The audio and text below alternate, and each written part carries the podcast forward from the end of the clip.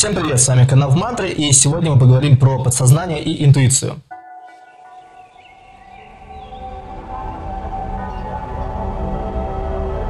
Дело в том, что наше подсознание имеет гораздо больший доступ к информации, чем наше сознание. К примеру, если мы говорим о визуальном восприятии, то наше визуальное восприятие для сознания ограничено примерно вот таким вот кругом, а дальше начинается периферическое зрение, которое не особо видно ему. Периферическое зрение полностью детально, точно и в более широком диапазоне, чем э, видно и доступно нашему сознанию.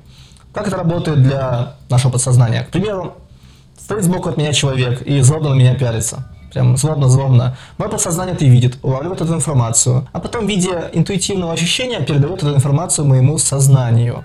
И я вот прям чувствую, что кто-то на меня смотрит злобно и оборачиваюсь, смотрю, да, реально смотрит. Думаю, что за дела такие у меня прям, что это у меня за седьмое чувство такое работает, интуиция, что за магия. А на самом деле все проще. У меня глаза вот, видят на самом деле шире, чем мне кажется. То же самое касается слуха, ощущения температуры, кинестетического ощущения и всего остального. Более того, подсознание имеет доступ к более широкому объему памяти, чем доступно нашему сознанию. К примеру, доступ к памяти сознанием ограничен нашим текущим эмоциональным состоянием. В плохом состоянии, в депрессивном, нам сложно вспомнить какие-то хорошие моменты из жизни. А в хорошем веселом мы не особо пытаемся вспомнить, даже не сильно можем какие-то грустные, печальные моменты, которые нас могут расстроить. Но это не значит, что эта память стерлась. Нет, у нас просто доступ в данный момент блокируется для нашего сознания к этим моментам памяти. Подсознание также склонно ограничивать доступ к памяти, которая связана с какими-то кризисными или стрессовыми ситуациями. Мы их можем вообще не помнить. Подсознание склонно перезаписывать некоторые элементы памяти, так что мы будем уверены, что в этом фильме играл именно этот актер. А если погуглим и проверим, то выяснится, что нет, оказывается не он. И таких примеров масса. Надо понимать при работе с нашей психикой, что далеко не все, что мы помним, знаем и воспринимаем, является той информацией, которую мы воспринимаем и помним на самом деле. Подсознание все это видит, все помнит и использует эту информацию как суперкомпьютер, анализируя ее, особенно по ночам, когда мы спим, а потом выдает нашему сознанию эту информацию в виде интуитивных ощущений. Получается так, что люди, у которых ослаблен фильтр между сознанием и подсознанием, как правило, это творческие люди с богатой фантазией, иногда с шизоидным мышлением, неважно. Они имеют более обширный доступ к подсознательной информации и воспринимают ее в виде ощущений, считая, что у них хорошо развита интуиция. Ошибкой данных людей является то, что они интуицию сваливают на что-то магическое и мистическое, хотя на самом деле эта информация уже собрана мозгом и просто выдается в виде подобных ощущений. К примеру, как работает наш сон? Когда мы спим, подсознание, в отличие от сознания, обрабатывает информацию многопоточно. То есть, ну, наше сознание, как правило, фокус внимания переводит на какой-то один объект, максимум два, еле-еле. Но подсознание работает в куче потоках.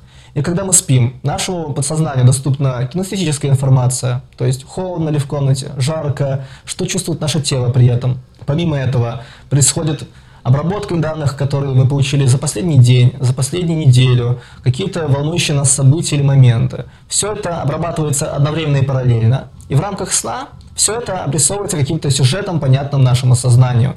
К примеру, если вам холодно, то во сне вы видите себя, скорее всего, зимой, Потому что таким образом подсознание объясняет вашему сознанию, показывает ему хорошую историю, почему вы себя так чувствуете. Если вы думаете о том, как вас вчера кинул на работе начальник, что у вас проблемы с девушкой, испытываете при этом противоречивые эмоциональные состояния, то и во сне вы будете видеть переплетение совершенно не связанных сюжетов, и поскольку в этот момент зона мозга, отвечающая за критическое мышление, будет отключена, вы будете думать, что все окей, все нормально, это нормально, что я сейчас летаю на драконе, по лаве бегают динозавры, и вообще э, вылетаете вы из э, Хогвартс. Подсознание еще склонно принимать за нас большую часть решений на основе полученной информации. Большая часть этих решений на самом деле записана в ДНК. Так уж вышло, что 95% ДНК – это не какие-то поведенческие либо физические признаки. Это условия, по которым те или иные поведенческие признаки будут срабатывать. То есть в одной ситуации формируются одни условия, и у вас срабатывает одна программа поведения, в другой ситуации другая программа поведения, полностью противоречивая. Поэтому так бывает, что после смены условия человек в одном возрасте имел одно поведение, и вдруг его переклинило, и его поведение противоположно изменилось. Это значит то, что его подсознание изменило стратегию поведения в связи с изменениями условий, поскольку так заложено в его генетической программе. Еще если вы имеете какую-то установку, к примеру, я себя люблю, или напротив, я ни на что не гожусь, из меня плохой музыкант, я не смогу этого сделать, подсознание использует эту установку, чтобы подтвердить ее. То есть подсознание намеренно нарушает какие-то действия ваши, искажает ваше поведение и даже влияет на то, какие желания у вас возникают в соответствии с этой установкой. Например, если вы считаете себя некрасивым человеком, то подсознание толкает вас к тому, чтобы вы выбирали себе некрасивую одежду и хотели купить именно ее. Плохо работали со своим образом и вообще не понимали, что происходит, как с этим работать.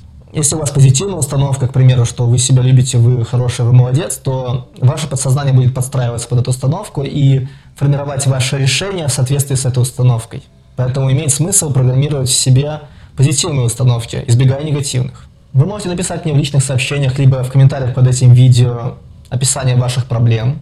И я смогу конкретно для вас написать примерное решение и конкретные действия для того, чтобы это исправить. Важно понимать, что для того, чтобы правильно работать со своим подсознанием, во-первых, нужно поддерживать в процессе работы состояние осознанности, а во-вторых, уметь фокусировать свое внимание. О том, как научиться концентрировать свое внимание, собирать его в определенном фокусе, я расскажу в отдельном видео.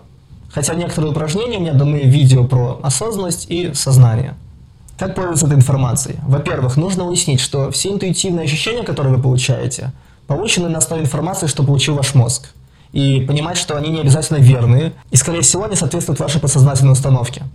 То есть, если вы понимаете, что в данный момент у вас отрицательная подсознательная установка, нужно понимать, что, скорее всего, решение, толкаемое из подсознания, соответствует этой установке. И, прежде всего, нужно изменить установку для того, чтобы начать прислушиваться к вашей интуиции и вашему подсознанию.